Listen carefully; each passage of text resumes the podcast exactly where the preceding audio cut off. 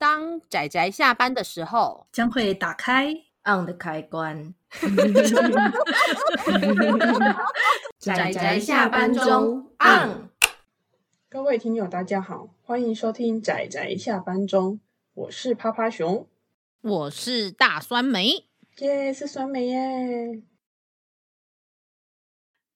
你是忘记了我们的开头吗？啊、对，那个，嗯嗯，让我想一下。大家今年看漫画了吗？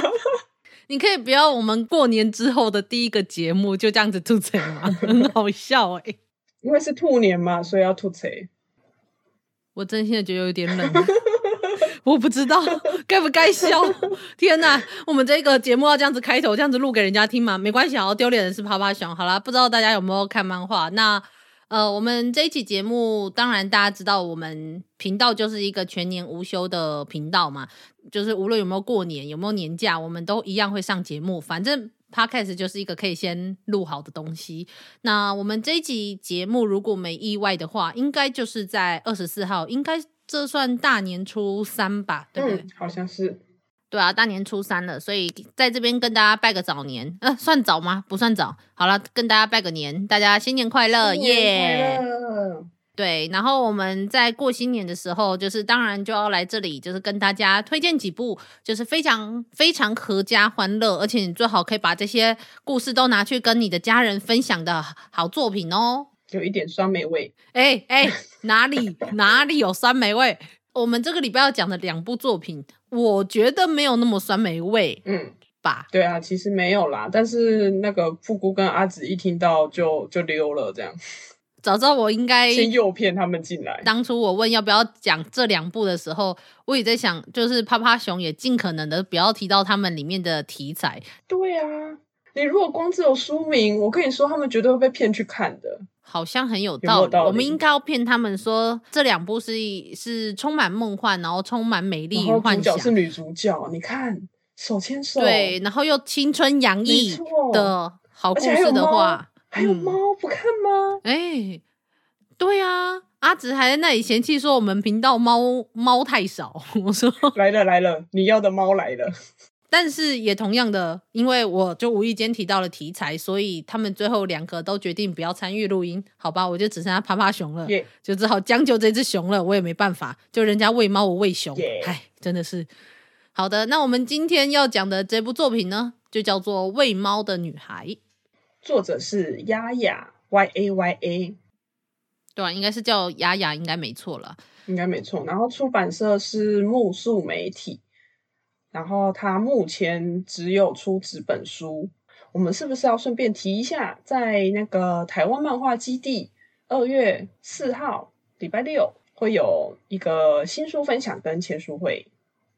哼哼哼，对啊，我们其实刚好就是想说，呃，算是过新年嘛，给大家看一些比较呃阖家欢乐，有阖家了，但是可能没有到欢乐的故事。那也同样的就是。刚刚好帮他们宣传一下，因为他们在二月四号礼拜六在台湾漫画基地，就是台北的台湾漫画基地，他们有新书座谈会跟分享会，两位作者都会去当场，然后还可以抽他们的签名版，所以刚好我们就想说节目来推荐，然后同时可以就是推广他们的座谈会，就帮忙宣传一下。大家如果看完之后有兴趣的，也可以去参加这样子。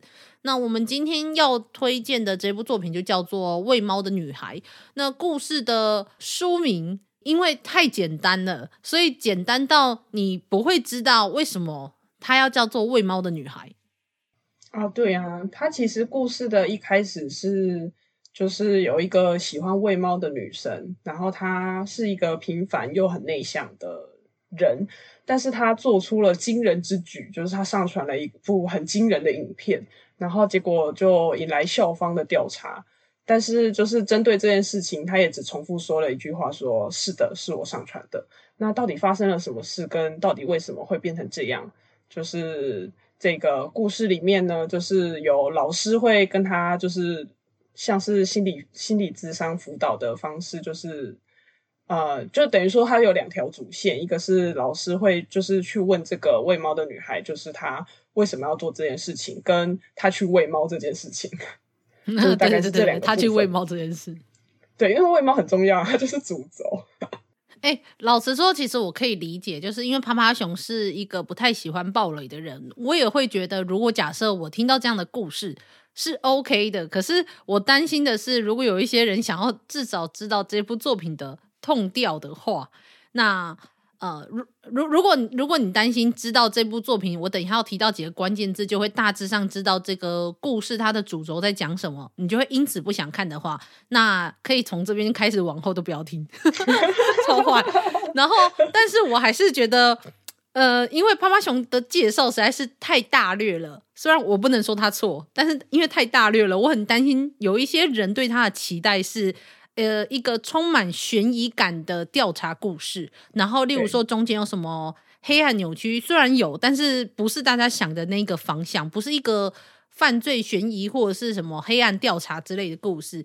对，它相反的来说，它其实是就是借由女主角她上传的这个可以说是跟她自己，然后跟一些就是性爱场面有相关的影片。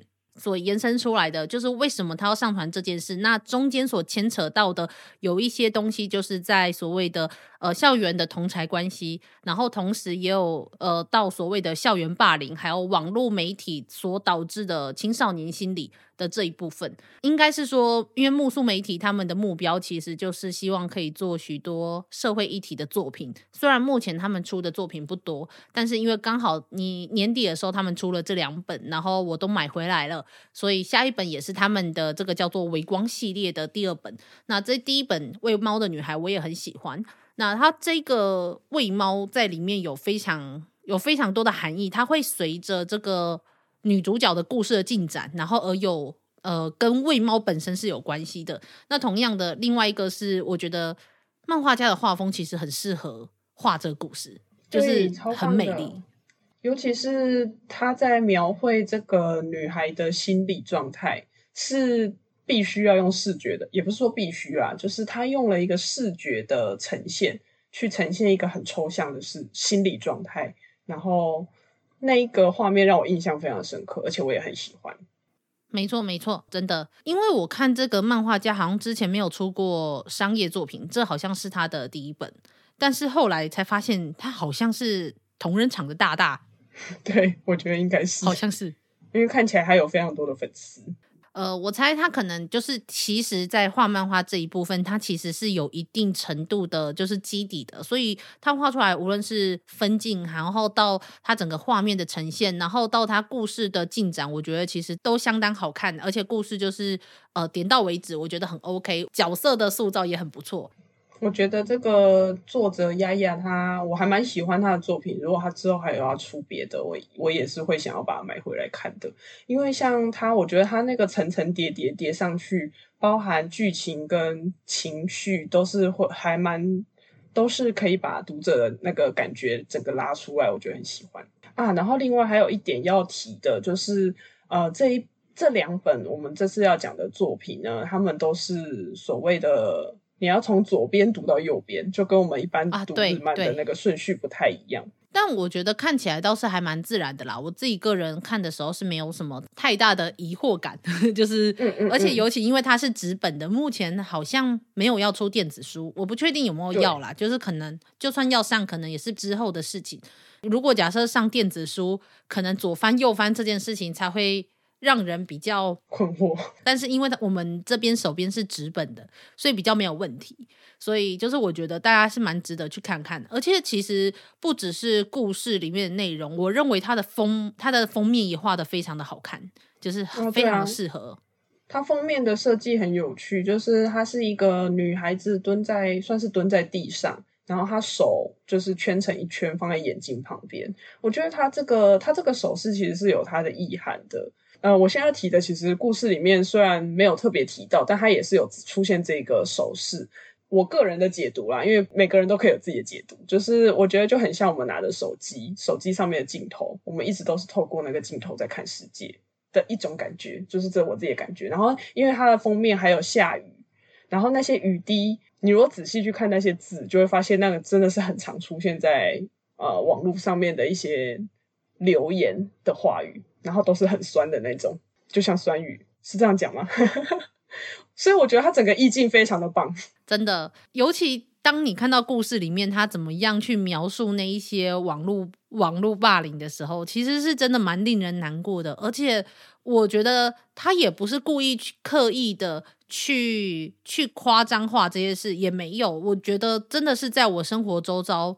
就很容易看到或者是听到这些事情，而且更不用说里面的除了网络上面，因为尤其现在青少年很流行用网络上面各种东西嘛，无论是赖的群组啊，或者是呃大家知道的，无论是抖音或者是像 Instagram 之类的东西，那你都可以匿名的去留言，所以导致有很多的网络霸凌以外，那在学校里面，就是他们彼此之间的那个怎么讲，就是呃看待彼此的方式。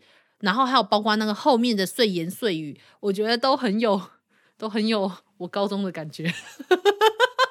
真的，这是真的，因为我我们高中班上发生的一些事情，就变成分成了两边。然后尤其这个分成两边的状态是，其中一边基本上只有一个人，剩下的就是班上大部分的其他人。然后我非常理解的是，那些大部分的人对那个只有一个人的那个。那个人是有一些误解的，然后我也曾经跟他说：“那你需不需要我去跟他们解释这些事情？”然后对方就跟我说：“他说他觉得算了，就没关系。然后他觉得这些事情呢，也让他看清了某一些原本以为是朋友的人。然后他说这些东西要到十年之后，可能我们才能云淡风轻的，然后开个同学会的时候说：哦，当初其实这件事情不是这样的。”对。嗯所以我就会觉得，在看这部作品的时候，其实我蛮深有同感。以第一次出版商业志来说，我觉得 perfect 棒。然后，如果作者未来还会再再画其他的作品，我也会想要继续看下去。嗯嗯，其实针对刚刚酸梅提到的那个啊，因为我刚好昨天有看到《地球图集》的一篇文章，是关于集体错觉，就是我们所谓的从众效应。Oh. 对，然后我觉得它里面讲的事情，我觉得也很适合放在这一部作品的结尾嘛，就是因为毕竟校园也算是社会的缩影嘛。那他那些流言蜚语啊，其实我们不见得知道真相，但是我们会习惯性的要跟随着群众选同一边，就是那是一种就是算是人性。但是像这样子追随主流群众的偏误，它其实就是我们都知道国王的新衣，可是其实是是是，我们看着那个故事，觉得说啊，我们怎么可能会陷入那样的状况？但其实，在社会上真的很常会有这样的状况。所以其实他有一句话，我觉得真的讲的非常好，他就说，也许独立思考会很累，可是这样才能让每一个人成为自己，也也才能让这个社会正常的运作跟存续下去。所以真的是就是 我们。我我有时候真的觉得，就是网络上面，其尤其是这样讲新闻好吗？就是新闻其实有很多东西，就是为了求快，然后他也不见得会去呃去验证或是去寻求一些真实，然后很长我们都会根据一些很琐碎的片段的线索，然后就在网络上面就是躲在键盘后面，成为键盘侠，就是发表很多的言论，然后就最后真实有时候不见得。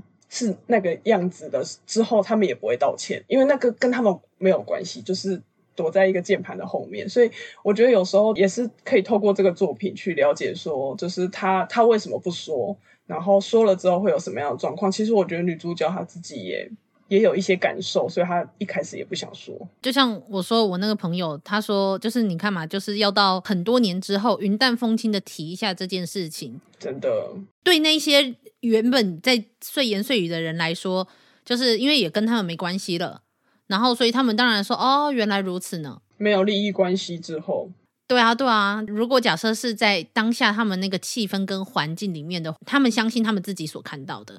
我觉得尤其是青少年在心性很不定的时候，然后又偏偏对于同才的意见跟眼光是如此在意的时候。对，这种网络的霸凌会是压力非常大的事情，所以我还蛮，就是我还蛮蛮肯定，就是目宿媒体他们要做的这个叫做微光系列嘛，他们说他们是想要做对于儿童还有青少年议题的深切关怀，所以他们也请了相关领域的专家。哎，我觉得这点蛮好的，因为这两本作品，就先不管我们怎么讨论他们的故事，但它里面在呈现这些我们要说被害者嘛，或者又说加害者的。状态的时候，其实蛮多都蛮符合现实的。然后我看他们的后面的，嗯嗯、无论是访问或是合作的人，都是感觉很有经验的人，因为他们谈出来的问题，还有包括他们列出来的那些人，深入浅出。对对对，我觉得就是是这个故事是，就他们这个系列，我觉得做得蛮好。只是也同样的，大家知道我们。之前呢、啊，就是我们之前讨所讲过的作品中，只要是跟议题相关的，我知道都很冷门，大家都没有那么喜欢看议题作品。我觉得，嗯，不过其实关于就是木素媒体他们做这个微光系列啊，我也觉得蛮感动的。而且我看完这一本之后，就让我想起了一本啊、在绘本界非常有名的。叫做一寸虫，它是美国的，应该是美国的漫画，它有得奖，得很多奖，然后有超多国家翻译这一本。因为你知道，绘本就是图很多，字很少，然后又很适合小朋友看，但是它里面的寓意深远。非常深，就是它里面的寓意就是非常的深远，就是我也非常喜欢，而且我时不时就会想到它。最后也是有类似专家解说的方式，因为它等于说它是浅浅的带到一个，就是用动物的方式，然后去带出一个，如果你遇到你是一个弱小的人，然后你遇到危机的时候，你可以怎么样去救你自己，跟逃出那个状况。所以它是一个非常用非常可爱的方式，然后也是非常逗趣的方式，然后去去让就是每一个小朋友都有机会去想想象说，哎，他的确，他如果未来真的有遇到危机，他该怎么办？是一个很适合拿来做讨论的作品。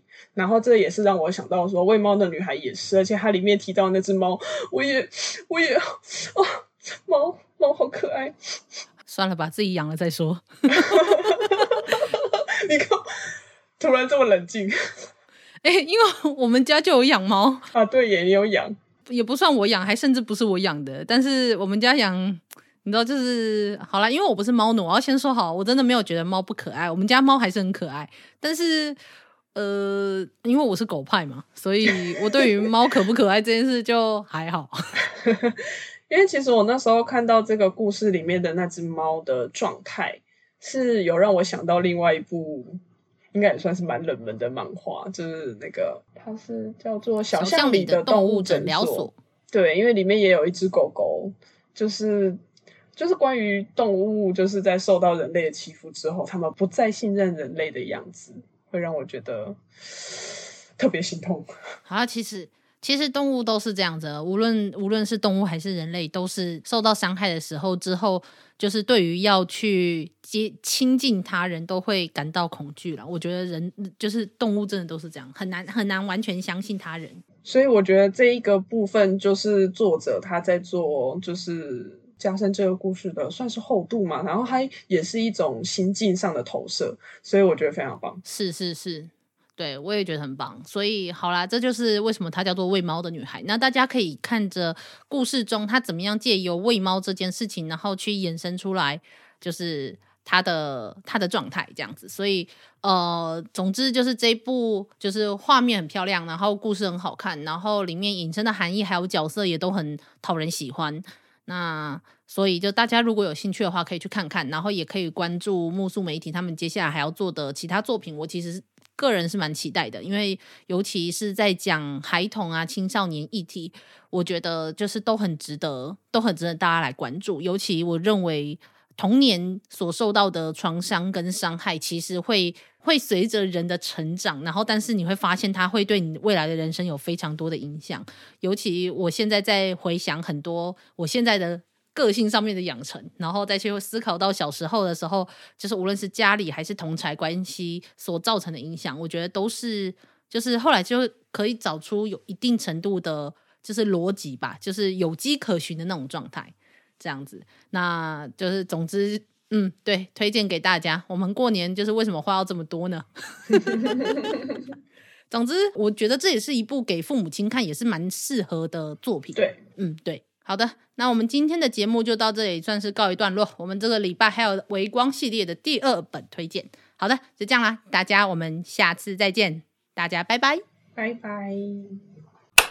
啊，上班，工作啦！我不要工作，下班了，回去回去工作喽。